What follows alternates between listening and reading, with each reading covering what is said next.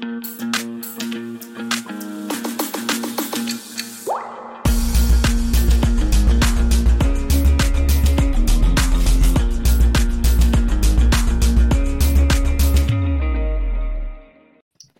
buenas tardes, bienvenidas y bienvenidos a un Unan Talks más, el Unan Talks número 18. Y es especial porque además de ser en martes, hoy vamos a hablar más que de SEO, de marketing, vamos a hablar del aspecto profesional de nuestro sector. Y lo hago, como siempre, muy bien acompañado, pero con cuatro cracks. Eh, vamos a empezar por eh, Angélica Ramírez. Buenas tardes, Angélica, ¿qué tal? Buenas tardes, eh, a mí ya me conocéis, así que mucha presentación no hace falta, yo creo. Eh, ya, ya, la verdad es que te he presentado ya unas cuantas veces, así que no me puedes pedir nada nuevo. Es consultora SEO con su propio negocio en Ibiza y sé que su sueño es tener una agencia SEO allí. Se pasa mucho por este canal, pero tiene el suyo con dos SEOs más, Visión SEO. Muy recomendable y les podréis ver esta misma noche. ¿Todo correcto? Todo correcto, muchas gracias. Perfecto. Eh, seguimos con María Macías, especialista en posicionamiento y desarrollo web. Le apasiona el enneagrama y el desarrollo personal. Por eso utiliza estas herramientas para conocer a sus clientes y crear páginas verdaderamente personalizadas y que posicionen, por supuesto. Buenas tardes, María. Bienvenida. Muchas gracias. Bien hallada. Muchas gracias por venir, que repites esta vez, puedes hablar, te dejaremos hablar un poco más, ¿vale? Esta vez ya me toca a mí participar un poco más. Exacto, repartir la pana, sin problema.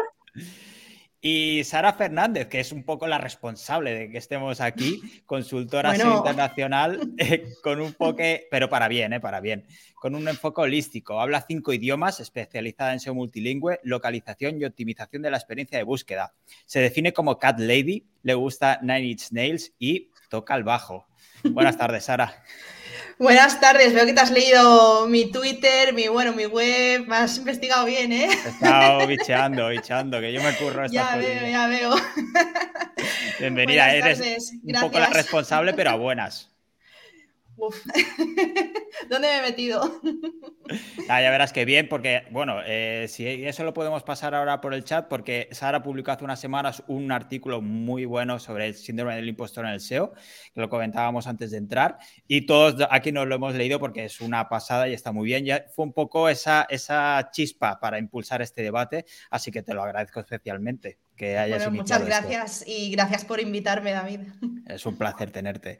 Y acabamos con Lucía, Lucía Amo, que es psicóloga, psicóloga general sanitaria con un enfoque integrador. Según Lucía, el tratamiento eficaz no es únicamente el sintomático, sino el que permite atender las heridas del pasado y dar herramientas y autonomía para poder construir un presente y futuro pleno. No voy a hacer ninguna broma porque es la más profesional de, las que, de los que estamos aquí, así que Lucía, bienvenida. Muchas gracias. La verdad es que queríamos poner ese punto profesional, por eso hemos traído aquí a, Lucía, psicóloga.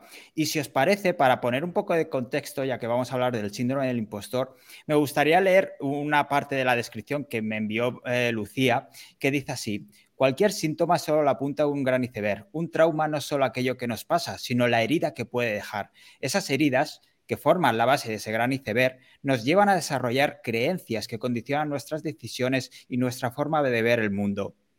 Es de ahí de donde suele surgir la base del famoso síndrome del impostor, esa vocecilla que me recuerda que no soy suficiente o que no sirvo. Lucía, para empezar, ¿qué es el síndrome del impostor? bueno, es, es, un temazo, la verdad. Eh, bueno, hay muchas personas que piensan que es un trastorno, pero no está contemplado como un trastorno. Es algo que realmente podemos experimentar en algún momento de nuestra vida todos y que, pues eso, ¿no? Como, como acababas de leer, ¿no? Como te comenté en, la, en, la, en esa breve explicación, ¿no? Em, es algo que, bueno, pues está como en la punta de un iceberg muy, muy grande, eh, que es muy difícil poder ver esa base, ¿no? Pero estaría en, esa base, podríamos encontrar eh, pues, todo el ambiente de crecimiento y de desarrollo de un ser humano. a veces son cosas muy sutiles, lo que a cada uno le pasa puede no afectarle de la misma forma a otra persona, entonces es súper complejo, pero al final, bueno, sería como esa vocecilla, ¿no? Tenemos ahí que siempre nos está diciendo como deberías esforzarte más, deberías hacerlo mejor, no eres suficiente. el día que se enteren de quién verdaderamente eres, ¿no? De lo que eh, verdaderamente hay detrás de toda esta grandísima fachada que te has montado, eh, se va a caer todo, ¿no? Y entonces será el fracaso. Hay muchísimo miedo y muchísimo, muchísima vergüenza normalmente, ¿no? Detrás de, mm, del síndrome del impostor. Y hay un montón de herramientas que desarrollamos para tratar de eh, ponernos por encima de ese síndrome, de que no se nos note, pero que son más bien contraproducentes, como el perfeccionismo, la exigencia, ¿no? Todas esas cosas de, que nos llevan a convertirnos en súper eh, hombres y súper mujeres, ¿no? Eh, que creen que tienen que poder con todo, porque si no, son un fracaso absoluto. Es como que un pensamiento muy polarizado, ¿no? O lo tengo todo perfecto o soy un absoluto desastre. Entonces, bueno, yo creo que todos sentimos, ¿no? Sí, sí, veo mucho sentimiento de cabeza, sí, sí. Sí, yo creo que aunque, aunque no, muchas veces no nos damos cuenta, ¿no? Y estamos sintiéndolo hasta que alguien habla de ello o alguien lo saca a colación porque hasta que no, no has escuchado que esto puede ser posible, lo sufrimos, porque lo sufrimos todos, ya sea desde pequeños, o sea, desde que nos sacan a, a, a un estrada y nos dicen, venga, ponte a bailar y a cantar, y quizá uno dice, jolín, si mis compañeros lo hacen mejor que yo, yo lo hago mal, eso lo tenemos en la cabeza desde pequeños. Entonces yo me preguntaba también que si esto quizá inconscientemente desde pequeños como que nos exigen desde casa que tenemos que hacer las cosas tan bien, por, en el colegio, los deberes, eh, los exámenes, como que siempre hay, hay un nivel, ¿no? O sea, hay, hay un, mínimo, un mínimo viable que si no lo pasamos, no pasamos de curso y no somos los mejores, o quizás no los mejores, pero como que no estamos en la media de lo normal, ¿no?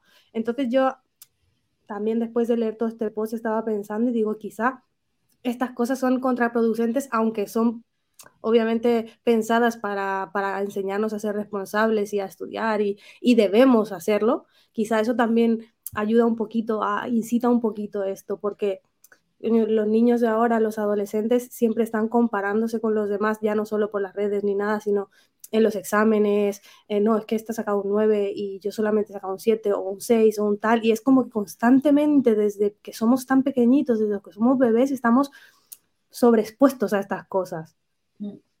Sí, mm. muy sobreexpuestos y muy condicionados. Desde, desde, el momento en el que nuestros padres saben que van a ser padres, ya han puesto sobre nosotros un montón de expectativas, ¿no? Pega una patadita, uff, va a ser futbolista, ¿no? Eh, Mm, hace una mueca, uy, mírala, ¿no? La alegría de la huerta. Eh, y en verdad solo le pica al pobre bebé. Sí, sí, sí, sí. Entonces, sí. Artistas y arquitectos y, de todo son ya desde bebés y, lo hacemos inconscientemente, y lo digo yo como madre también, porque muchas veces enseño una garabato que ha hecho mi hija de bebé y dice, oh, la gente, oh, qué bonito, y piensa uno, Jolín, pues tendré que llevar a clases de arte, ¿no? Pero es inconsciente, es orgullo al final, ¿no? Pero pero jolín. Eh, Sara María, no sé si por seguir con el contexto, no sé si tenéis en la cabeza algún, eh, alguna situación que pueda producirse o que pueda atacar más el síndrome del impostor. O qué, ¿Cuál fue la, no sé si hay alguna razón, Sara, por la que te llevó a escribir ese artículo? Pues porque yo misma lo sufría y, lo sufro. Eh, y bueno, la verdad es que mi caso se ha manifestado en muchas situaciones, por ejemplo, pues me ha pasado, pues cada vez que alguien me ha hecho una pregunta, ya sea un compañero de trabajo, de, mi mismo equipo, de otro departamento, como puede ser contenidos o marketing, ¿no? Y, y no sabes la respuesta, ¿no? Eh, al trabajar en SEO yo me doy cuenta de que, claro, es que abordamos tantas cosas, nos especializamos en unas áreas u otras, no se puede saber todo, ¿no? Eh, pero somos además profesionales que nos autoexigimos mucho, somos en general perfeccionistas por naturaleza, ¿no? Y lo queremos abordar todo, ¿no? Y, y aparte estamos trabajando en un sector en constante cambio, en constante evolución. Hay una cantidad de información que tenemos que procesar siempre, ¿no? Y en mi caso, pues eso, cada vez que alguien me hace una pregunta y no tengo una respuesta, y me ha pasado también dar una charla y con los nervios no entender ni la pregunta porque estaba ahí, tierra trágame, ¿sabes? Que, es que no, no, estaba ni entendiendo la pregunta, ¿no? Y, y, contestarla y que me digan, eso no es lo que te he preguntado. yo, uy, ¿no? Y, al final, pues decir, pues mira, no, no lo sé, ¿no? Y, también otra situación, dando clase, porque bueno, yo he dado algunas clases en la, universidad de, de, SEO, ¿no? Y, que me, hagan preguntas, por ejemplo, de, de ads, de Google Ads, ¿no? Y bueno, y reconocer que, bueno, pues es que no, no trabajo en, PPC, ¿no? Y a lo mejor hay SEOs que sí que hay cosas de ads que, controlan, ¿no? O que trabajan tanto en SEO en PPC, pero no es mi caso, ¿no? Y, bueno, yo creo que es importante ser honestos con los demás, pero también con nosotros mismos, ¿no? Y admitir, pues, pues eso, que, habrá siempre algo que no sepamos y, y reconocer esos límites y, bueno, y que no pasa nada y a lo mejor hay algo que hoy no sabes, pero de aquí a un tiempo sí, ¿no? Si yo, por ejemplo, pienso en lo que hace un año no sabía de SEO y lo que sé hoy, pues pienso, ostras, pues sé muchísimo más, ¿no? Y, yo creo que cuanto más aprendes, cuanto más sabes, más te das cuenta de, que realmente, pues, pues no voy a decir que no sabes nada, pero que, hay muchísimo, ¿no? Que, que todavía no sabes, ¿no? Y, y, qué curioso, ¿no? Que realmente cuanto más estás aprendiendo, más, más ignorante te sientes a veces. Sí, sí. Recuerda, Sara, también que si alguien te pregunta, puedes decirle, pues pregúntale a Google o a ChatGPT, por ejemplo, que te dejen en paz. También. María, ¿qué me dices de ti? Pues yo creo que en mi caso es también un poco por la autoexigencia. Bueno, lo que decían eh, eh, Lucía y, y, bueno, Sara también, que lo queremos saber todo, lo queremos abordar todo.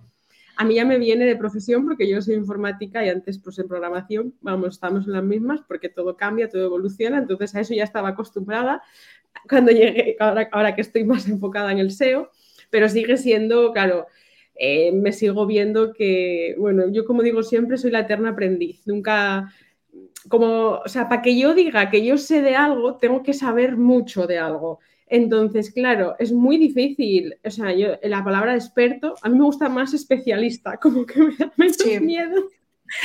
Porque, claro, experta, vamos, todavía me quedan muchas horas de rodaje para decir que soy experta en. Pero bueno, especialista sí, porque por lo menos, oye, es lo que estoy haciendo. Especializada estoy porque solo estoy haciendo esto. O sea que, por lo menos. y a mí me ayuda un poco para eso, pues para no exigirme tanto, lo que decía Sara también, decir, jolín, pero mira lo que has aprendido, como, compararte contigo misma en lugar de tanto como los demás. Igual, me caí y volví a subir porque mi conexión es un poquitín estable. estás bien. Ah, bien. Ah, perdón. eso, pues eso, compararte contigo, contigo mismo en lugar de con los demás, porque al final tu contexto también importa, quiero decir. O sea, tú cuando te comparas con los demás, estás comparándote un poco con contextos muy diferentes que no son tan comparables, aunque nos queramos comparar. Y nos es inevitable compararse. Pero al final la mejor, la comparación más justa creo que es contigo mismo. Sí.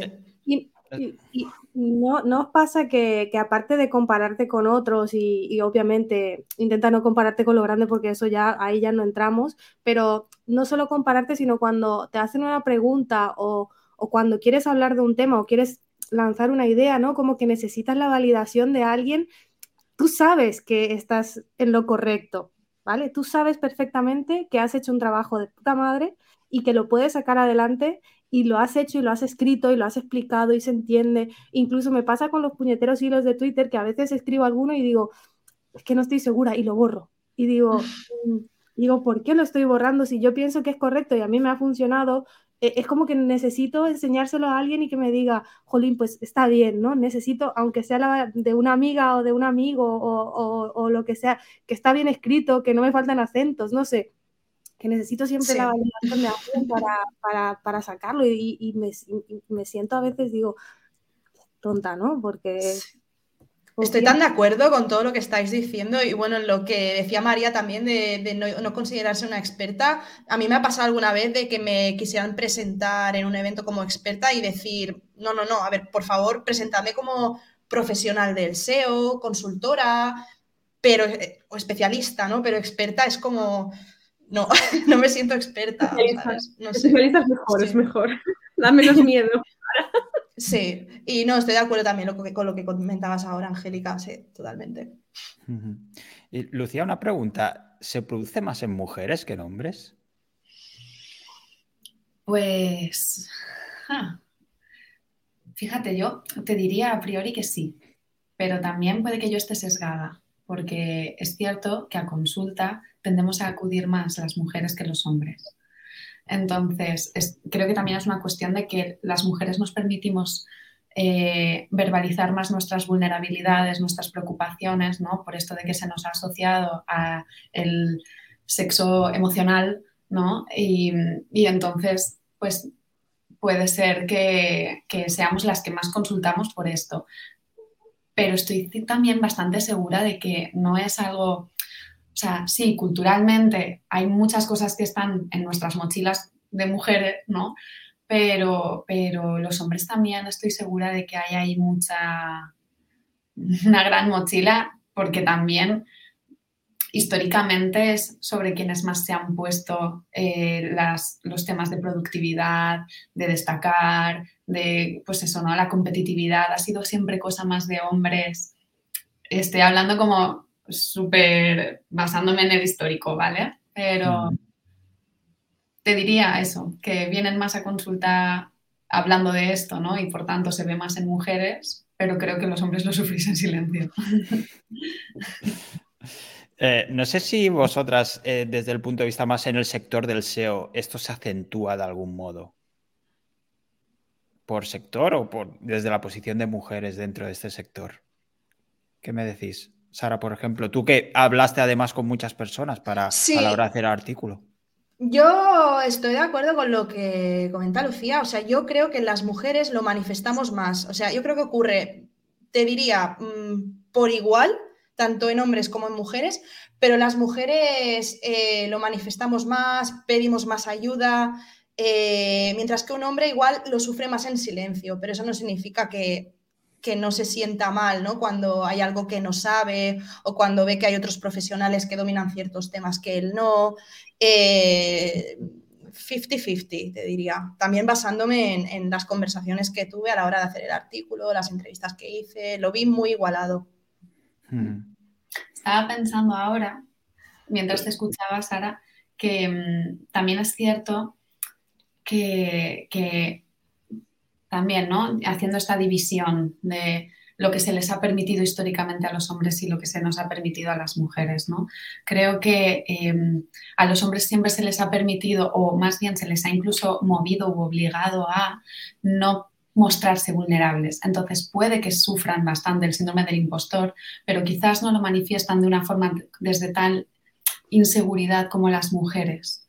Creo que las mujeres sí que nos permitimos más mostrarnos inseguras porque históricamente ¿no? o culturalmente se nos ha eh, puesto como un poquito por debajo en este sentido, ¿no? Y, los hombres creo que igual se tienen que ver más obligados a defender, ¿no? A, llevar la razón, a que no se note que quizás ¿no? Eh, no lo saben todo.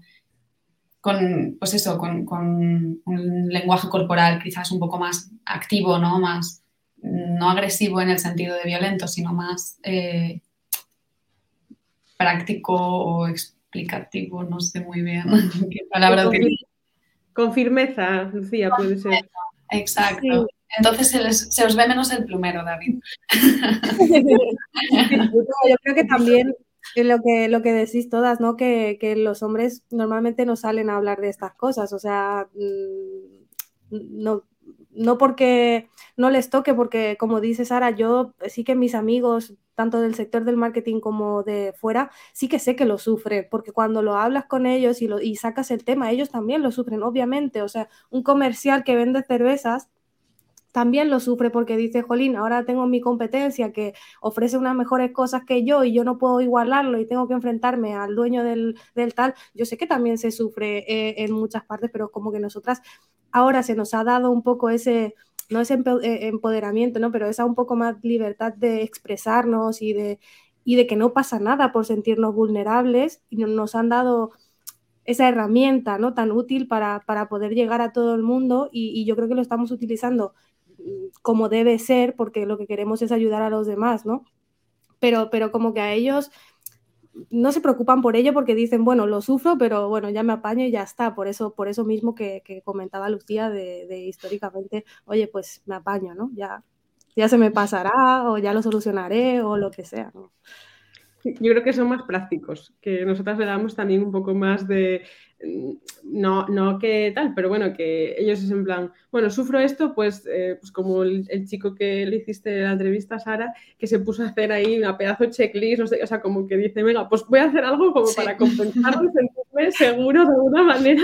Necesito un salvavidas, voy a crearme el salvavidas y decir, venga, va, tengo esto aquí, cuando me vaya, me vaya a sentir mal, digo, venga, tiro de esto, que así es como mi chuletilla y es como que hacen eso, con, algo práctico como, compensar ese sentimiento, pero yo opino como vosotras que eh, lo, mostramos más nosotras porque como que se nos permite o como que está más mejor visto, entre comillas, y ellos pues tienen que, ser los fuertes, ¿no? Históricamente lo que decías, Lucía, al final estamos acostumbrados a que el hombre es como eso, pues más firme, más decidido, que no, no tiene tanto síndrome, o sea, ese síntoma más de debilidad, ¿no? Como podríamos relacionarlo ahí, entonces tiene que ser fuerte y eso no, entra dentro de su esquema, le, le cuesta más encajarlo, creo yo.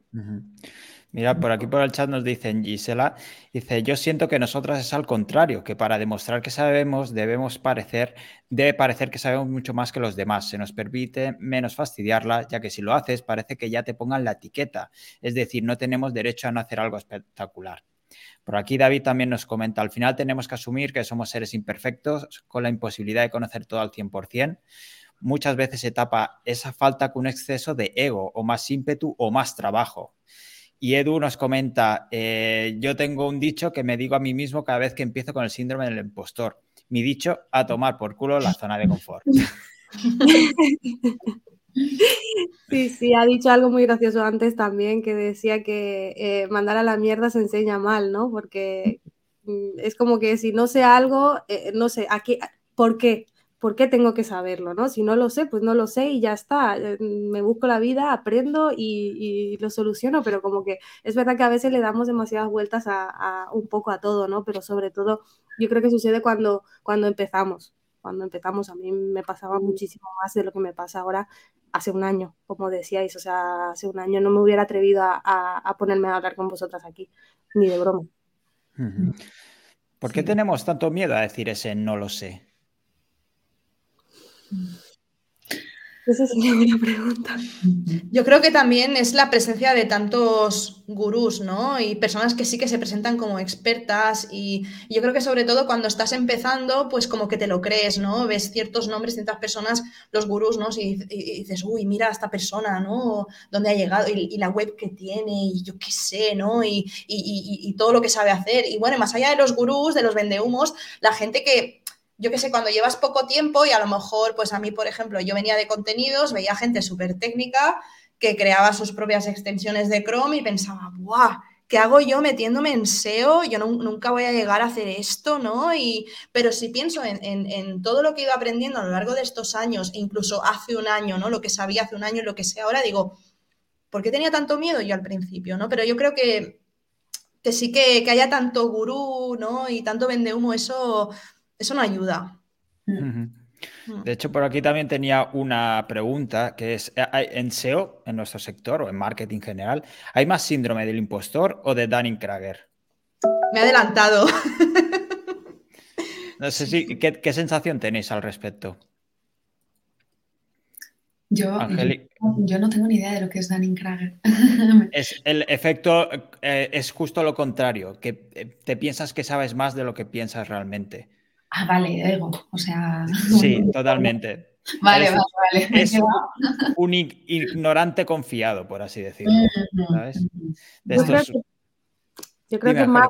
Yo creo que más que más que haber más que síndrome del impostor, yo creo que habría menos, ¿no? Porque, a ver, no tampoco me he puesto a investigar muy profundamente, pero tampoco que de verdad se lo crean, o sea, que, digas una persona que se te ponga delante y te diga, yo sé de esto y soy la que más sabe de aquí, yo creo que no hay, no hay mucha, mucha gente que se atreva a, decir eso, es como muy, muy potente, pero sí que sí, sí que he escuchado, sí que sé que hay, lo hay.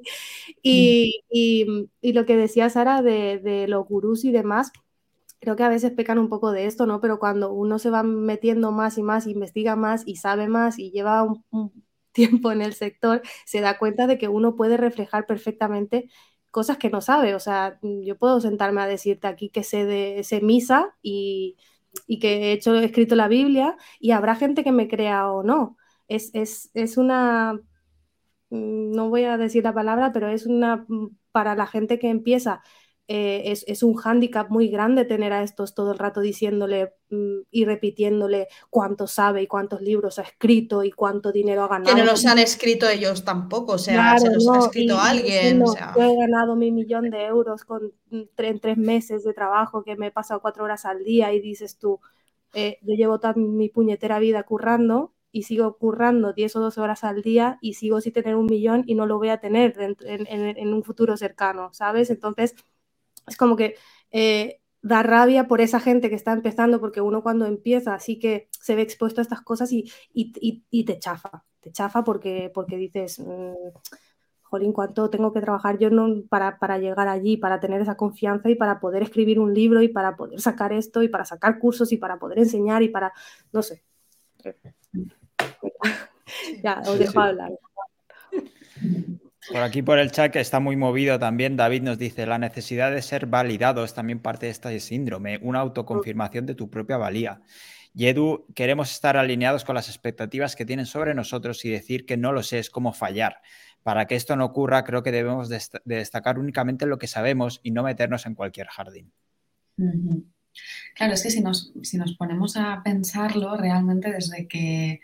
Mm, desde los primeros aplausos ¿no? de nuestros padres, de nuestros educadores o tal, ya nos están condicionando y enfocando hacia cómo tenemos que ser, ¿no? O sea, mm, boli rojo y boli verde, ¿no? Para cuando hay algo bien o algo mal.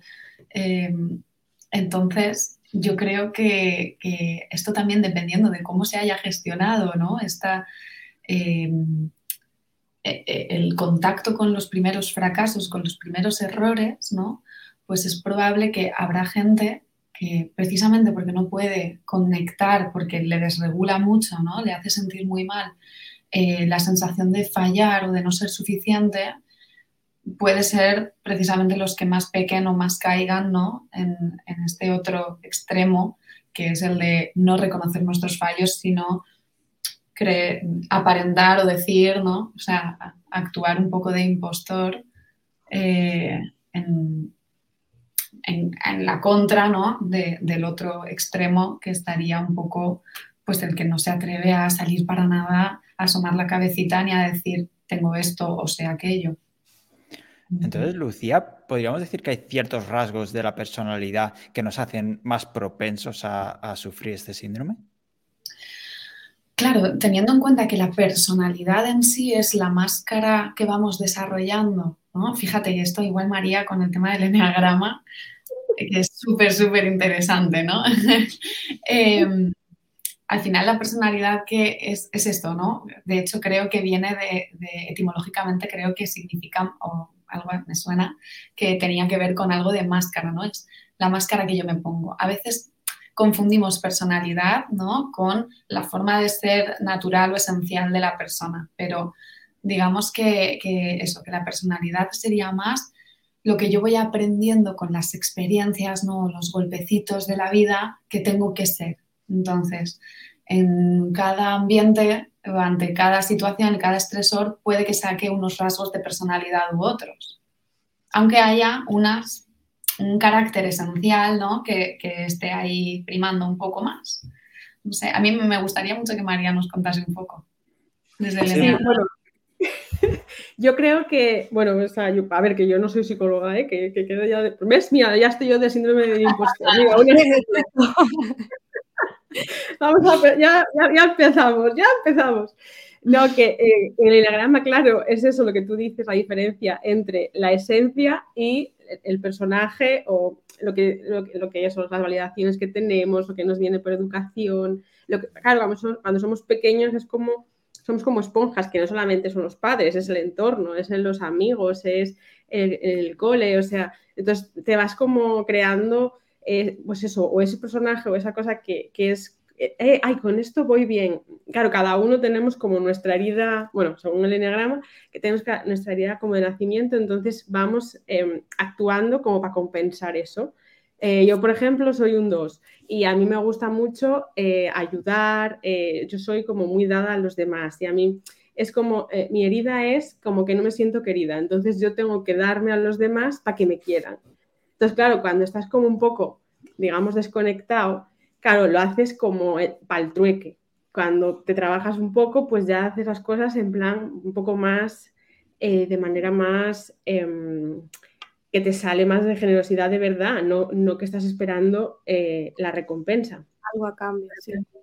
Cada uno eh, en, su... y claro, luego influyen muchas cosas, pero bueno, es por, por decir una para tener ese el ejemplo, ¿no? Y, claro, eh, no es que a mí no me hayan dado eh, cariño de pequeño, porque sí, pero cada uno lo interpreta y lo hace como, como, como bien puede, o sea, no es, algo tan, es que es complejo, quiero decir.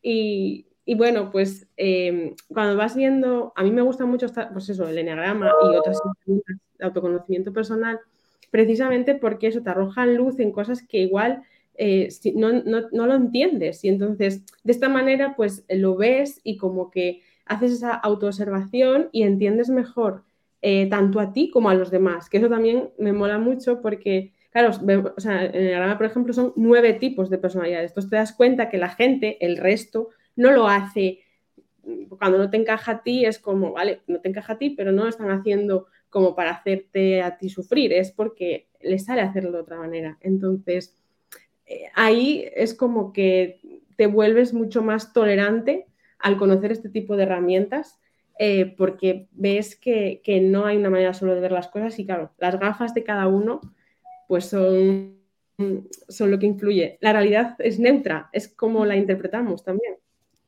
El ejemplo, por ejemplo, la pandemia. La pandemia fue neutra para todo el mundo. Hubo gente que la aprovechó para cosas buenas y hubo gente que, pues, se le fastidió la vida, bueno, los que tal, pero que quiere decir que es, eso, es algo, eso es un suceso que a todo el mundo le afectó. Sí, eso depende. Lo tomes. Sí, perdona, Lucía. No, no, perdón, nada de esto, que es solo un detonante, ¿no? Es solo una cosa que según las minas que tú tengas a tu alrededor, ¿no? Por tu historia vital y tus aprendizajes, van van a salir unas cosas u otras. Y eso es una cosa, una cosa que a mí me hace mucha gracia, porque incluso cuando mm, estamos eh, conociendo a una pareja o ¿no? cuando uno es más joven y cuando como que siempre va luchando para, para caer bien, ¿no? Yo mm, me he dado cuenta con los años que hace años yo no me daba a conocer a mí misma y no enseñaba quién era, sino que siempre me dejaba influir como que por la persona que, estaba conociendo en ese momento, ya no solo pareja, amistades y demás, sino como que depende del entorno donde estaba, demostraba una faceta mía. Y obviamente es, también una, faceta mía porque cuando estoy en ese entorno es lo que me gusta, ¿no? Pero, eh, no sé, un, tipo de música, pues eh, si estoy con, mis amigos de, latinos, pues estoy escuchando música latina, lo disfruto, bailo y, y hago lo que sea, pero en realidad yo en casa vengo y me pongo heavy metal para trabajar, o sea, y, no quiere decir que no me guste escuchar música latina, porque mucha gente lo que pasa es que te juzga porque quizá en un, entorno eres de una manera, entonces dices, te pregunta, ¿qué tipo de música te gusta? Pues chico, mm, depende del momento en el que esté la persona, lo que sienta en ese momento, lo que me apetezca escuchar, no sé, como que, que tenemos que definir exactamente nuestra personalidad en cada momento. Y yo creo que con los años nos damos cuenta que, que, lo, vamos, lo vamos puliendo y finalmente ahora yo con 33 años hay respuestas que tengo que digo, me gusta esto sobre un tema, ¿no? Pero quizás hace años no lo sabía y me dejaba influir por lo que decían los demás. Eh, lectura, música, películas, decía, bueno, vemos lo que, lo que tú quieras y lo disfruto igual, pero como que no, no tenía claro lo que, lo que quería y me pasa igual con, con, el SEO. Hace un año no sabía lo que sabía, o sea, como que no podía poner en palabras lo que quería hacer o lo que quería decir o lo que quería expresar y ahora tengo la confianza suficiente de hacerlo. Quizás solamente a veces también decirle a la gente que está empezando que en algún momento cogerá la confianza suficiente para, para superarlo, ¿no? Que no pasa nada, que, que, todos lo sufrimos y, ya está, tira para adelante. Sí, a mí... Ay, perdón. No, no, Sara, por favor. Ah, bueno, a mí una cosa que me sorprendió, ¿no? Al hablar con otros profesionales era que independientemente de los años que llevaran en el SEO, es que lo sufrían igual, ¿sabes? O sea, gente, hablé con personas como Aleida Solís, por ejemplo, con Lily Rey, y ellas mismas me decían que, que aún lo sufrían, ¿no? Y, y, pensé qué fuerte, ¿no? Esas personas a las que todos admiramos, de las que aprendemos tanto, ¿no? Que ellas mismas mmm, también lo sufren. Y eso, la verdad es que a mí me, me abrió muchísimo los ojos. Uh -huh. Iba a preguntar justamente esto, si se puede mejorar con la experiencia o realmente es algo que es un trabajo continuo. No nos quitamos este síndrome de encima. Pues yo aquí eh, aportaría un poco, ¿no? Que muchas veces eh, nos enfocamos en seguir llenando nuestro currículum de titulitis, ¿no? Y de cosas que nos vayan a dar eh, esa seguridad al fin, a mí me ha ocurrido, o sea, si vieseis la, librería que tengo aquí, hace poco tuve que vaciar una parte porque ya no me cabían, ¿no? Y fue un momento así de decir, algo está pasando, o sea, ¿qué, qué ocurre, no? y, y, me di cuenta de que en muchas ocasiones compraba libros de forma compulsiva eh, desde, la, desde la creencia, ¿no? De con este libro o con este curso o con este título, entonces por fin me sentiré segura delante de esta persona, de este caso, de esta otro, ¿no? Y, y no, o sea, ahí tenemos el ejemplo. De, de grandes profesionales a los que podemos admirar que, que, nos cuentan que a ellos les pasa exactamente lo mismo. Entonces creo que no es tanto una cosa de seguir llenando esa carpeta de currículum, ¿no? Sino de ir cultivando o ir entendiendo de dónde viene esto del síndrome del impostor, ¿no? ¿Cuál es esa heridita, ¿no? Que, que técnicamente llamaríamos trauma, pero que es una herida al final, ¿no? Para que todos nos entendamos y que tampoco lo pongamos como, oh Dios mío, trauma, tiene que haber sido algo terrible, ¿vale? Sino que puede ser algo muy subjetivo y muy sutil en muchas cosas, en muchas ocasiones.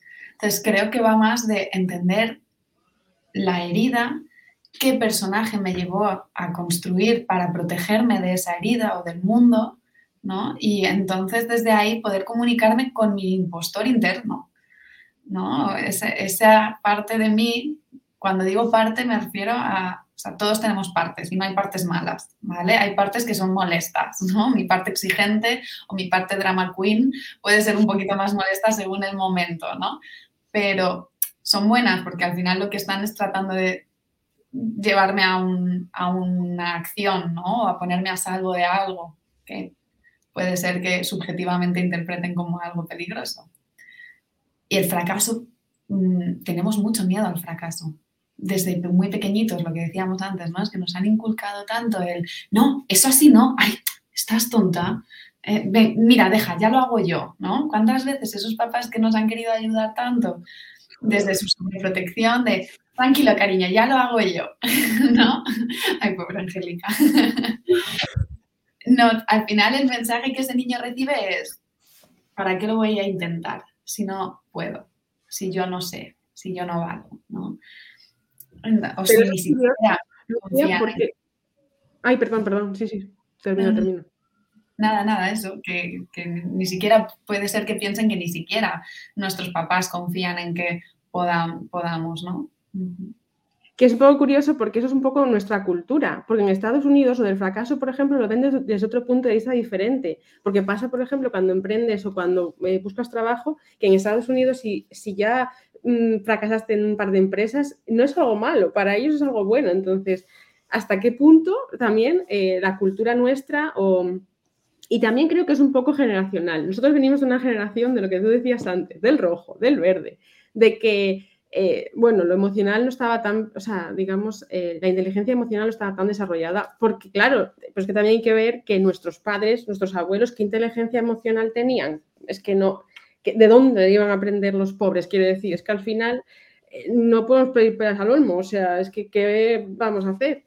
Entonces, estamos también pagando un poco eso y yo creo que ahora también voy a darle un, echarle un guante a Angélica, que ahora tenemos mucha más conciencia de la inteligencia emocional y los niños eh, tienen como más herramientas que antes no, no, nos permitíamos ni, como sociedad en general, ni en particular a los, a los, a los, a los vamos, cuando fuimos nosotros niños. Y con respecto a lo que decís antes de cómo lidiar y que, y que, la gente, digamos, también grandes profesionales tienen el síndrome del impostor igualmente, yo ahí yo también eh, eh, estoy muy de acuerdo con Lucía en que es mirar hacia adentro, eh, pues lo típico, a ver, es muy Mr. Wonderful esta frase, pero es verdad. cuando, en plan, tengo miedo, pues lo haces con miedo. O sea, quiero decir, a la gente mm, le da miedo las cosas, o sea, y depende de pues, lo que tú decías, Lucía, de cómo lo interpretes. El miedo hasta cierto punto te está salvando porque está diciendo, a ver, pues prepárate, vete organizada, no te, si lo tienes un poco controlado, vas a hacerlo mejor, no sé qué, pero al final le das la mano a ese miedo y lo haces. Pues un poco, el síndrome de impostor, hay que hacer un poco también eso, es en plan, vale, pues estás aquí para avisarme, vale, muy bien, pero vale, me doy por enterada, pero tampoco me voy a dejar que te apoderes de mí y que no pueda hacer yo lo que quiero hacer. Y, y ay, pues iba a decir otra cosa y se me fue, bueno, da igual, pero eso, que, que es muy... que es muy eso, que al final hay que hacer las cosas eh, de la mejor manera que puedas, porque al final em, que no te, que eso no te, ah, ya sé lo que iba a decir, que el autoconocimiento es para valientes, es en plan, también te tienes que atrever a mirar adentro, porque van a haber cosas que te gusten y cosas que no te gusten, entonces, eh, pero a la vez es muy em, enriquecedor y, y el hecho de mirar para adentro te va a solucionar muchas cosas que, que, parece que, no tienen que ver, pero sí. ¿Sabes? O sea, que igual se manifiestan con eso, pues con el síndrome del impostor o con otras cosas, que si miras para adentro, pues eh, ya ondas en, esas, en esa heridita que decía Lucía o en esas cosas que nos cuestan más, pues eso te ayuda a gestionar lo otro que te, que te viene. Aquí David, en relación a esto, nos decía, conocerse y mirar dentro es uno de los trabajos más difíciles, descubrir el punto donde reside ese impostor y qué hacemos para cubrirlo desde luego. Y tú, María, has dado algunas pistas de, qué hacer, pero no sé si podéis dar eh, desde vuestra experiencia algunos consejos para decir, vale, cuando me sale esa vocecilla, ¿no? Que dices, no hagas tal, no puedes hacer tal o no tienes experiencia, ¿cómo podemos lidiar con esto? Como si me invitan a dar una charla, por ejemplo, ¿cómo puedo decir, déjame en paz, la voy a hacer y ya veré cómo hago? ¿Qué, herramientas tenemos para superar este, este proceso? Bueno, yo, yo mm, plantearía, bueno, antes de, abrir esto, pero que también está bastante relacionado, añadiría una cosa a, lo que ha comentado María. Creo que el autoconocimiento es una cosa de valientes, pero además de, y es también para abrir melón, que no hace falta que lo hagamos en este momento, ¿no?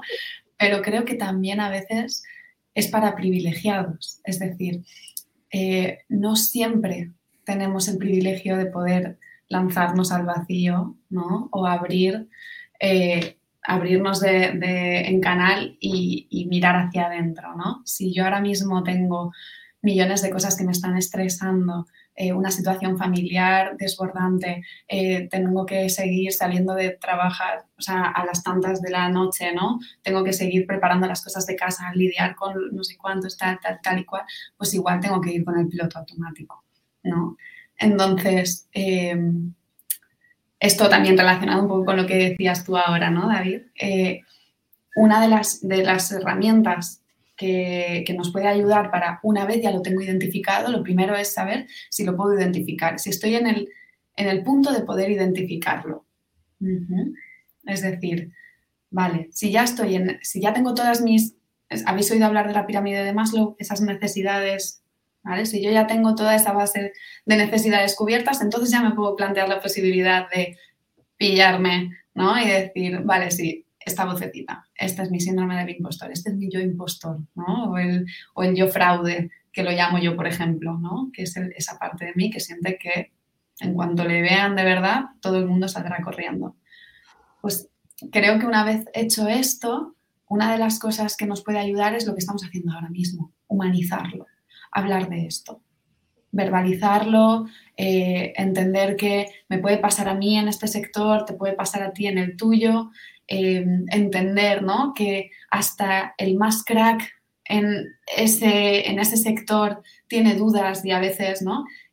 También bajar, nos ayuda eso también a bajarle un poco el volumen a esa comparación, que es inevitable, ¿no? No me acuerdo antes quién lo comentaba, pero es inevitable compararnos. Sí, obviamente es inevitable, pero cuando ya me doy cuenta de que me he comparado, entonces, ¿qué decido hacer con esa comparación?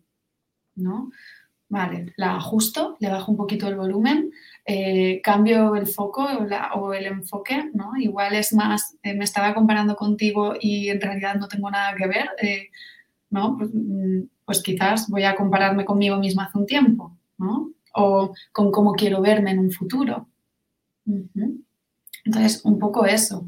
También una de las cosas que, dicen mucho, ¿no? Reconoce tus fortalezas, no solo lo que no solo lo que te ha salido bien, porque muchas veces desde el síndrome del impostor esa vocecilla nos dice que ha sido suerte o que ha sido casualidad, ¿no? Sino reconoce no solo tus logros, sino también tus esfuerzos. Reconoce que pudiste, ¿no? O que escogiste eh, hincar los codos, que escogiste eh, ponerte a hacer aquello cuando podrías haber hecho lo otro. Reconocer, ¿no? Un poco todas estas cosas. pero bueno, no sé si queréis alguna más aportar o, os digo yo que me estoy aquí a ver. suerte, a mí llegaba un punto que me parecía hasta mal. Que me dijeran, no, claro, es que fue por suerte, o qué suerte tienes, te lo digo, ¿eh? de verdad, porque. Mm. Eh, da mucha rabia cuando te dicen eso. qué rabia. La suerte que sigue trabajando, amiga. Es que, ¿qué quieres que te diga? Eh, yo lo de la suerte es que me, me, me enfada, me enfada. Sí, sí, sí. Y se toma, se toma y se dice muy a la ligera. La verdad es que mm, cualquier no voy a generalizar otra vez aquí porque, porque es feo, ¿no? Pero incluso, o sea, yo mm, he oído a mujeres criticar a otras mujeres porque van a dar una ponencia hablando de SEO, ¿no? Y, digo, a ver, algo habrá hecho la chica para merecer estar ahí. Y si no lo ha hecho, ya lo hará.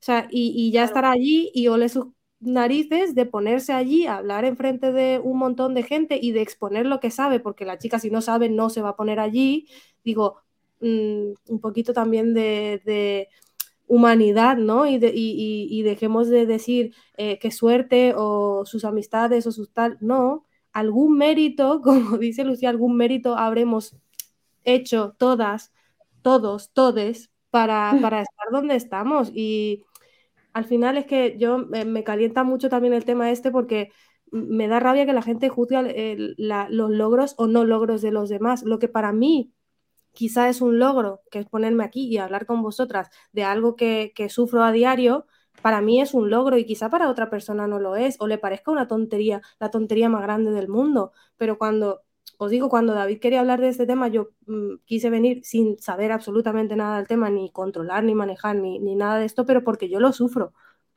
Entonces, eh, para mí es un logro hablar de ello. Y, quizá para otra persona no. Y, no podemos, tenemos que dejar de, compararnos todo el rato y de, y de juzgar a los y es súper importante también, yo diría, hablar de esto con otros profesionales, porque es cuando te das cuenta, ¿no? De que no estás sola, que, bueno, que hay mucha más gente en la misma situación. Incluso, bueno, como ya decía, gente que lleva muchos años.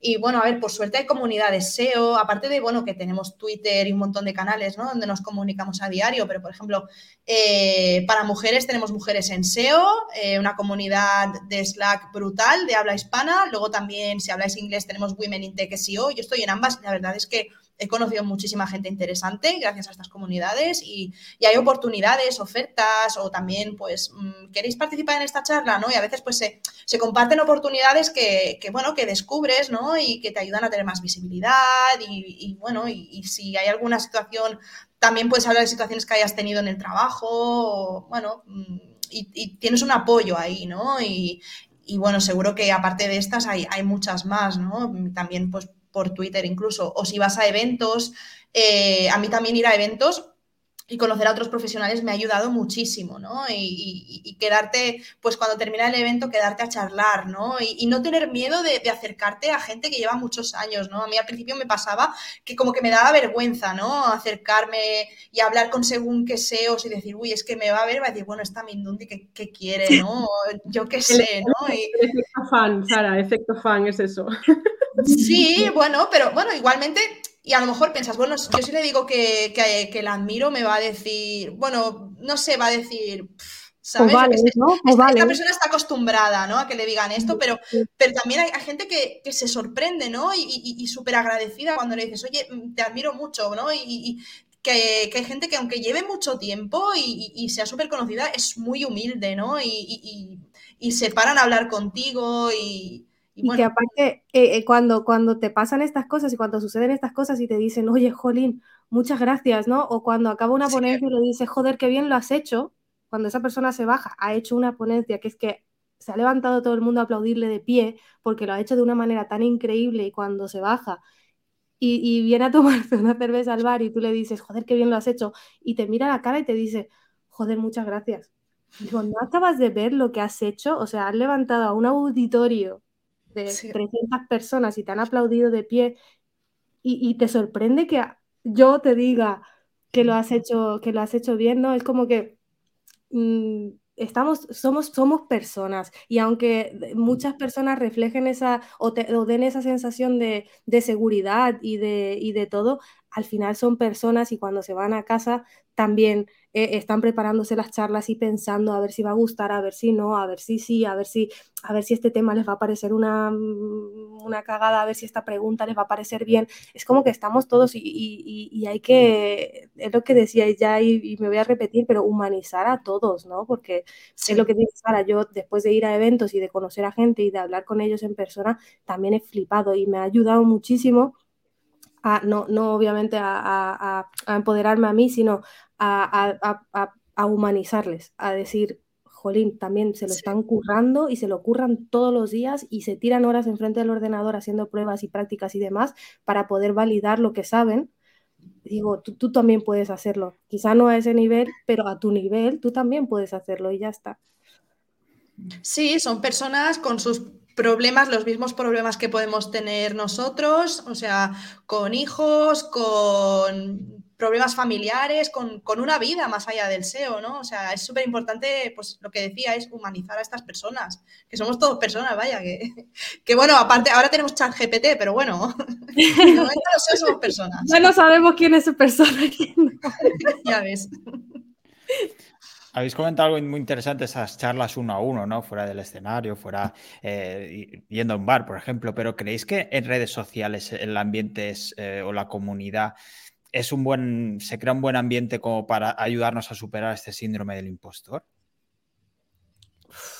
Me tienta decir depende, pero es que la respuesta sí es la respuesta comodín, sí. Yo, por ejemplo, mm, perdona Sara, eh, yo en LinkedIn, por ejemplo, a mí me, gusta mucho la comunidad que, bueno, no sé si es porque es la que he creado yo o por qué, pero a mí la comunidad de LinkedIn y bueno, y Instagram tampoco es que tal. Pero por ejemplo, a mí Twitter me, me, da como más rechazo y, y, nunca me han pasado nada en Twitter, pero bueno, es como que tal yo creo que depende mucho de eso, de, pues de la gente con la que te relaciones en esa red social, te diría David. Esa es mi respuesta.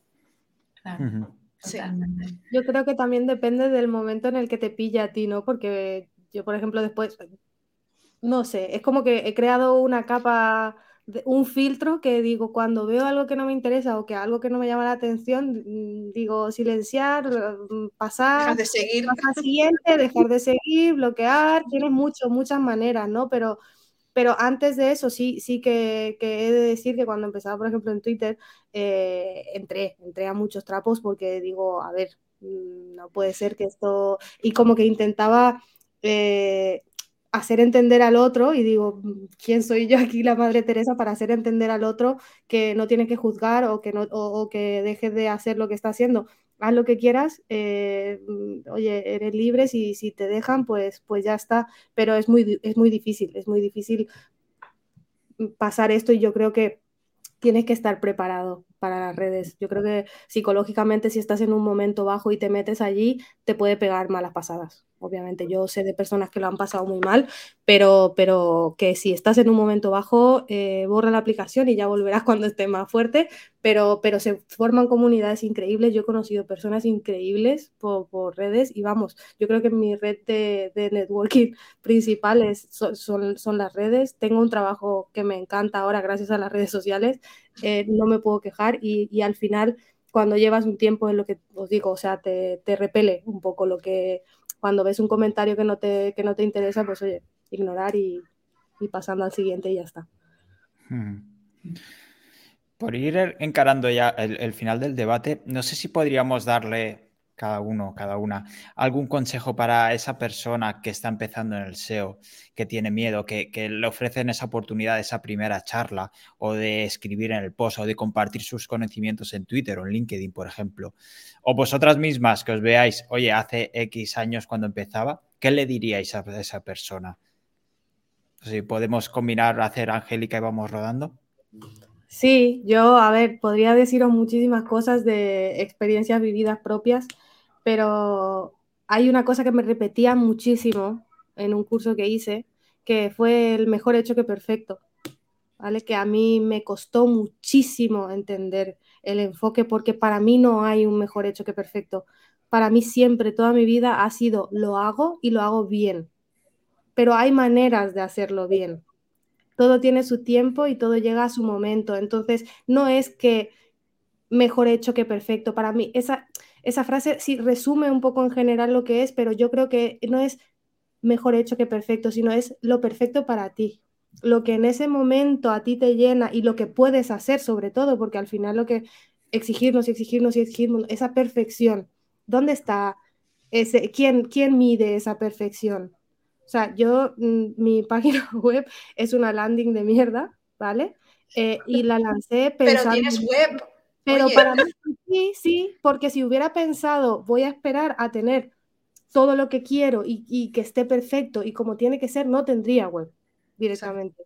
Entonces, ese mejor hecho que perfecto, ese hecho, ese hecho es lo que hay que mirar, no mirar el baremo de está bien o está mal o está, está hecho, ¿vale? Sácalo adelante y ya lo irás puliendo poco a poco. Entonces, eso yo hubiera querido que alguien me hubiera sentado y me hubiera dicho, lo estás haciendo bien, sácalo y lo mejoramos después, ¿vale? Me lo repitieron muchas veces la teoría de mejor hecho que perfecto, venga, sácalo adelante, pero no, te, no te entra hasta que alguien te sacude y te dice, ya, sácalo. Bueno, y como las metodologías ágiles al final, ¿no? O sea, en vez de mm, desarrollar algo así de golpe, ¿no? Pues, pues hacer pues pequeño, bueno, pasito a pasito, ¿no? Eh, pequeñas iteraciones, volver a, bueno, ir mejorando poco a poco, ¿no? Una mejora continua que no un proyectazo de golpe y luego un montón de feedback negativo, una inversión que has hecho que ya no vas a recuperar, ¿no? Por suerte yo veo que la mentalidad está cambiando y que cada vez pues vamos haciendo, bueno, lo que decías, Angélica, ¿no? El mejor hecho que, perfecto, ¿no? Sí. Hmm. Otro día podemos hablar del perfeccionismo porque. Y da para otro melón. Sí, sí. a, lo que, estáis diciendo, yo diría, con lo que ten, o sea, hazlo, con lo que tengas, haz lo mejor que puedas. Y eso aplica a todo. A un vídeo en YouTube, pues mira, claro, el primer vídeo en YouTube pues no va a ser igual que el que hagas después que hayas hecho 20. Eh, eh, una página web, pues no va a ser la misma cuando hayas hecho una que hayas hecho 20. Entonces, eh, que tengas más em, permisividad contigo misma y que seas más compasivo, bueno, compasiva en nuestro caso, y que te permitas el hecho de decir, bueno, pues con los conocimientos que tenía en ese momento, lo hice lo mejor que pude y supe. Ya está. Ahora, hoy lo haría pues de otra manera, que puede que no sea ni mejor ni peor, simplemente es diferente. O sea, es que tampoco vamos ya ni a evaluar mm, mal y bueno o mal y bien, porque nos encanta esto de mal y bien, que es que hay, veces que no es, eh, no, no, entra ahí en eso. Simplemente pues, es diferente porque va a tener más cosas, porque tienes otro enfoque, tienes otro punto de vista, em, que también puede, que eso es otra cosa que, hablamos antes y, no, por no interrumpir, que también podemos cambiar de opinión, que también lo decías tú, Angélica, lo que me gustaba cuando era la música o cuando era tal, bueno, ¿y qué pasa si ahora ya no me gusta? O sea, a ver si tenemos que esto está escrito en piedra Y claro, como en un momento dado yo baile reggaetón, pues ahora me tengo que comer el reggaetón hasta, pues no, pues ahora me gusta el heavy metal y ya está. Y he cambiado de opinión, no pasa nada. Claro. Y a lo mejor en el SEO empiezas, yo qué sé, haciendo link building, pero luego descubres, yo qué sé, SEO local, te gusta más, pues bueno, no por haber empezado por una cosa mm, significa que no puedas acabar especializándote más en otra, ¿no? O en ambas, claro. Lucía. yo, yo, por acabar, solo una charla que, bueno, un, podcast que escuché esta mañana, la que hizo David, eh, a, un chico decía eh, el tema de la, eh, validar un producto, ¿no? El mínimo viable. Muchas veces es mejor lanzar algo, comprobar que funciona y luego ya le metes una inversión muy grande y me gustó mucho porque muchas veces cuando empezamos lo que queremos es lo que decía Sara, como un elefante entrar y, darlo todo, ¿no? Y ofrecer 40 servicios y, voy a hacerlo bien y voy a hacer esto y voy a programar y voy a... No, para, ¿no? Vamos a ver primero si sabes y si estás enfocado, si estás enfocando bien tu negocio y si está, y si vas a llegar a las personas correctas y si esas personas van a van a contestar a tu, a tu servicio Prueba primero, vamos a sacar primero el mínimo viable, vamos a probar, comprobar, haz una auditoría, haz una prueba, una, un, servicio gratis a un cliente a ver si te funciona, comprueba las horas, mira bien lo que vas a cobrar. Es que hay muchas cosas que validar antes de lanzarte, ¿no? Entonces... Los comentarios de ese cliente también, el feedback, sí, claro. Sí, y no, esas cosas no lo pensamos cuando, cuando empezamos. Es como que voy a lanzar mi agencia. Me vas ¿Dónde vas? Si llevas un año haciendo SEO y no has hecho una página web y no has posicionado nada en tu vida, vas a lanzar una agencia. Ole, ole tu nariz, ¿no? Pero para el carro, vamos a ser realistas primero, vamos a comprobar primero, vamos a probar y vamos a validar. Quería dejar eso ahí. Y hasta aquí. Esto es lo del ignorante confiado que comentábamos antes. Sí, sí. sí, sí, sí. Y Lucía, no sé si no, le podrías dar un consejo a esa persona que empieza. Yo le diría que fuese honesto consigo mismo, verdaderamente honesto. Es decir, que se pusiese a pelar un poquito la cebolla ¿no? y, a quitar capas. ¿no? Y puede que al principio aparezca esa voz, aparezcan todos esos miedos, ¿no? pero que siga, que siga quitando capas vale, ¿por qué tengo tanto miedo? ¿Por qué me estoy juzgando tanto? ¿Por qué quiero que salga perfecto? ¿Y por qué necesito que salga perfecto? ¿no? Voy a ser verdaderamente honesta conmigo mismo. ¿Necesito que salga perfecto? ¿O necesito rodearme de un entorno de seguridad que me impulse, ¿no? Que al final, un poco cuando buscamos la perfección es porque estamos buscando la aceptación, ¿no? O el reconocimiento o el pertenecer, ¿no? Vale, si yo soy honesta conmigo misma, voy a poder buscar verdaderamente lo que necesito en lugar de solo centrarme, focalizarme en lo que mi ego, mi miedo, ¿no? Me ha dicho que quiero. No sé si... ¿Sí? Sí, sí, sí. Se entiende perfectamente. Bueno, yo, creo que sí. Aquí Muraku nos hacía otra buena pregunta. ¿Cuál es el punto en el que sabes que puedes no montar, sino trabajar en una agencia SEO, ese primer trabajo? Mm. Este es un buen tema también. No sé si alguno le puede dar alguna pista a Muraku. Pues yo creo que si, te supera, como decía Angélica, las cosas en plan que no tienen que ver tanto con lo que es el trabajo en sí, como pueden ser captar clientes, el poner precios, no sé qué, para hacerlo de cara afuera a tu freelance y tú prefieres como centrarte más en aprender SEO una especialidad o, o porque a ti, por lo que sea, pues te apetece más simplemente esa parte de ese trabajo. Pues entonces elige en, buscar una agencia que encaje con lo que tú quieres hacer. Y si quieres eh, no hacer todo lo otro, pues entonces sí que te ponte como, como freelance. Pero es también dependiendo de donde tú te quieras enfocar. O si quieres hacerlo como por pasos. Primero, meterte en una agencia para especializarte y una vez que sepas de qué va el negocio, pues ya te pones tú por tu cuenta. Mm. Y eso de no poner todos los huevos en la misma cesta, ¿no? Al final eh, yo creo que mm, hay que pensar durante cuánto tiempo.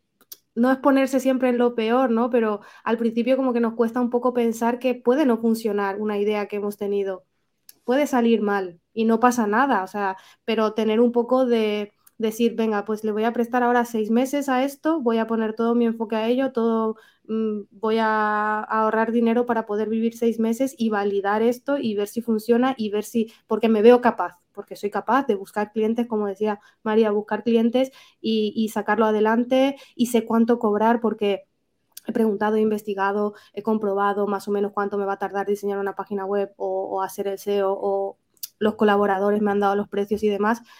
Una vez que tengas todo esto, dices, venga, pues me pongo un límite, digo, tres, cuatro meses voy a conseguir un cliente y si me sale bien ese cliente ya buscaré otro, pero tienes que tener un poco de, un poco una, algo que te proteja, ¿no? Porque yo sí que lo de lanzarse así al vacío y decir, venga, voy a buscar clientes no es tan fácil y no es tan sencillo y no pasa nada si no funciona, que seguramente te va a funcionar si le pones todas las ganas y todo el empeño, te va a funcionar sí o sí, pero, pero que pensar un poquito antes, ¿no? Mm, y el tiempo. Subestimamos mucho el tiempo, Angélica, o sea...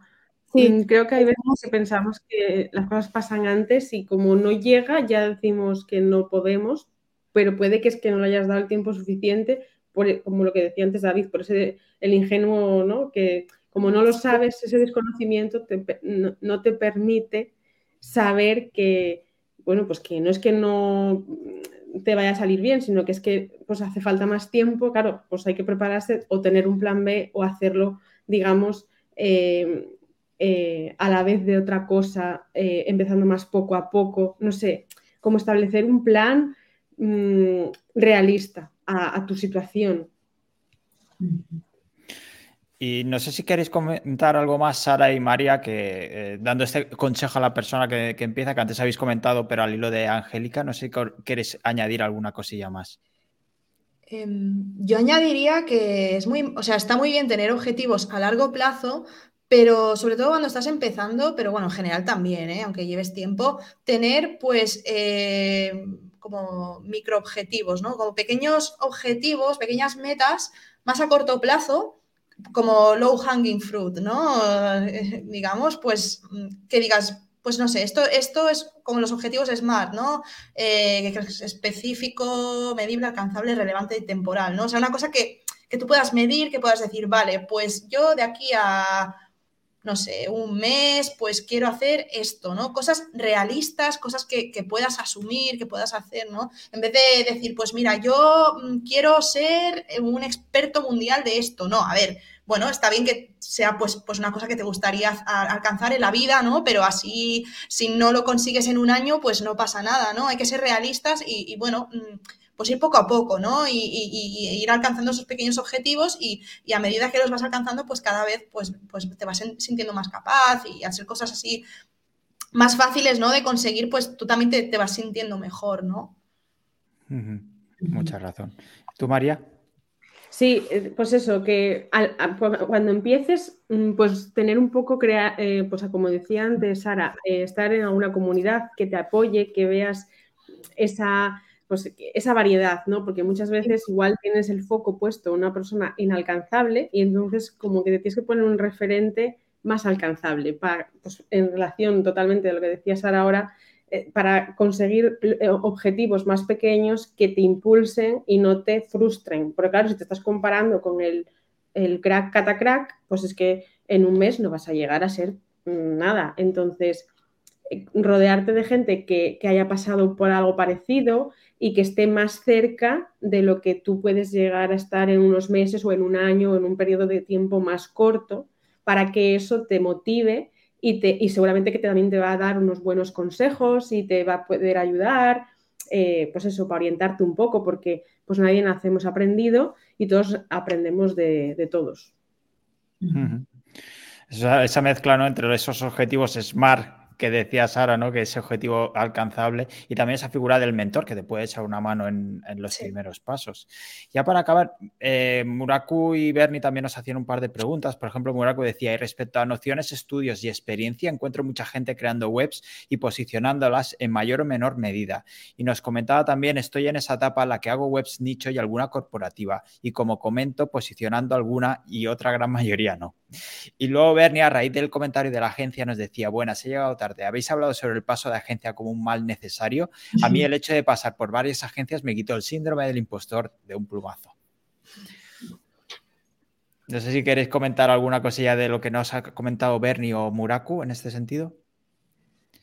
Bueno, yo decir una cosa, lo de los estudios, a ver, es que informática en general eh, somos la carrera que tenemos más intrusismo laboral eh, de la vida mundial en todo, en SEO, en programación, en tal, porque como los ingenieros informáticos no tenemos, digamos, esto, competencias para firmar nada, pues cualquiera que hace una web es informático. Entonces, mm, bajo esa premisa, pues al final yo creo que más allá de los estudios que tengas, eh, no sé, lo que yo de, diría que lo que hay que hacer es ofrecer un buen servicio y ser honesto, pues lo que decía Lucía antes, ser honesto contigo mismo. ¿Soy capaz de, ofrecerle al cliente lo que le estoy pidiendo? Pues si soy capaz, lo intento o pruebo más em, eso, o hago algún cliente gratis y luego ya me pongo y, cobro, no sé, como no, no, no, creo, no lo veo todo como todo o nada. Y al final es eso, que bueno, pues los yo creo que hay gente que tiene muchos estudios y, no, nunca va a trabajar de lo que ha estudiado y hay gente que no ha estudiado nada y se busca mucho la vida. Entonces, tener estudios no te garantiza ni te, ni te da nada. Es al final, y en informática menos, vamos, porque es que esto cambia lo que yo estudié hace 10 mm, eh, años. Mm, a ver, ¿dónde está eso ahora?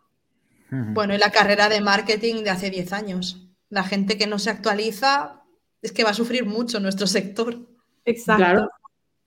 Yo con, respecto a lo que decía Bernie, el tema de la agencia, yo no he pasado por ninguna agencia, pero sí que tengo un montón de colegas y amigos que están pasando por ello ahora que estamos en el mismo nivel, ¿no? Más o menos como que empezamos a la misma vez y, tenemos el mismo nivel de conocimientos, hemos pasado por los mismos pasos, ¿no? Y sí que sé que trabajar para una agencia eh, les ha ayudado muchísimo a, a ganar la confianza suficiente para ahora decir, voy a ofrecer mi servicio de SEO porque ahora sé cómo llevar un cliente y sé los pasos que tengo que seguir y sé cuánto tiempo tengo que invertir y sí que sé que les ha ayudado a validar muchas cosas que yo, por ejemplo, no tengo esa experiencia todavía para decir, pues tardo en hacer una auditoría cinco horas, pues no lo sé cuánto voy a tardar en hacer una auditoría porque no tengo esa experiencia suficiente como para decir, tengo práctica y depende del, del cliente, del proyecto y de, y de absolutamente muchas cosas que entonces yo creo que sí que es un paso muy importante. Yo personalmente sí que creo que tienes que pasar por una agencia para saber cómo funciona realmente y cómo, cómo tratar con los clientes y demás, que a veces lanzarse ahí de freelance de, de, de, cero a una es, es, es muy complicado. Eh, no sé, Sara, sí que sí, tú sí que has pasado Sí, yo por agencia y bueno, in-house también. Eh, claro, en una agencia pues aprendes una metodología, ¿no? Pero in-house también puedes aprender. O sea, aunque no trabajes en una agencia, o sea, mm, o sea, aunque no seas freelance, pues también puedes aprender cómo hacer una auditoría dentro de una empresa. Si trabajas para una marca en concreto, también, pues esos conocimientos luego también te pueden servir como, como freelance. Y aunque en agencia aprendas una metodología, tú también puedes eh, detectar áreas de mejora o luego tú como profesional freelance a lo mejor haces las cosas de otra manera. Hmm. Pues chicas, chicos, eh, no sabéis la suerte que he tenido de estar con vosotras hoy porque ha sido un debate fantástico. Así que muchísimas gracias. No sé si queréis decir la última cosilla, el último consejo ya para acabar, para resumir. Lucía, que has estado un poco callada esta última parte más SEO. Sí, no, pero vamos, prestando atención. Eh, pues insultando un poco a, la comunidad también. Las penas del sector. Yo antes, de que, antes de que cortemos, sí que os diría que si estáis empezando, eh, no tengáis miedo a pedir ayuda, que eso nos cuesta muchísimo al principio. No tengáis vergüenzas, miedos, absolutamente nada en lanzaros y hacer una pregunta, aunque sea en Twitter, lanzar un tweet con una pregunta. Si, no os tiréis toda la noche como hemos hecho nosotros buscando información y validando, intentando probar cosas, preguntarle a una persona que sabe, porque hay muchísima gente que quiere ayudaros. Y si no encontráis personas que os van a ayudar, hay un montón de comunidades en Telegram, en Facebook, da igual, cualquiera que tengáis a mano y meteros y preguntar porque no sabéis la ayuda que se, o sea, lo, lo, lo que os vais a ahorrar de horas de, de, probar cosas simplemente preguntando. Muy buen consejo, la verdad. Pues chicas, si, os parece, lo dejamos aquí. Eh, un breve momento de spam rápido donde os pueden encontrar. Angélica, yo creo que tienes una cita esta noche, ¿no? Sí, a las 10, Visión SEO Eh, tenemos un debate también muy interesante sobre redes sociales y SEO. Ah, muy bien. ¿Tenéis una invitada también? Sí, Esperanza Simón, también de una comunidad muy grande de nómadas y nos va a enseñar un poco cómo nos pueden ayudar las redes sociales a, alimentar el posicionamiento SEO. Perfecto. Mira, Edu comenta, yo me ofrezco a contestar cualquier asunto que tenga que ver con GBP, pues guarda, guarda las respuestas para el jueves. Igualmente, Edu también tiene directo, creo que será a las 9 esta noche, así que os podéis pasar por el laboratorio. Lucía, ¿dónde te pueden encontrar a ti?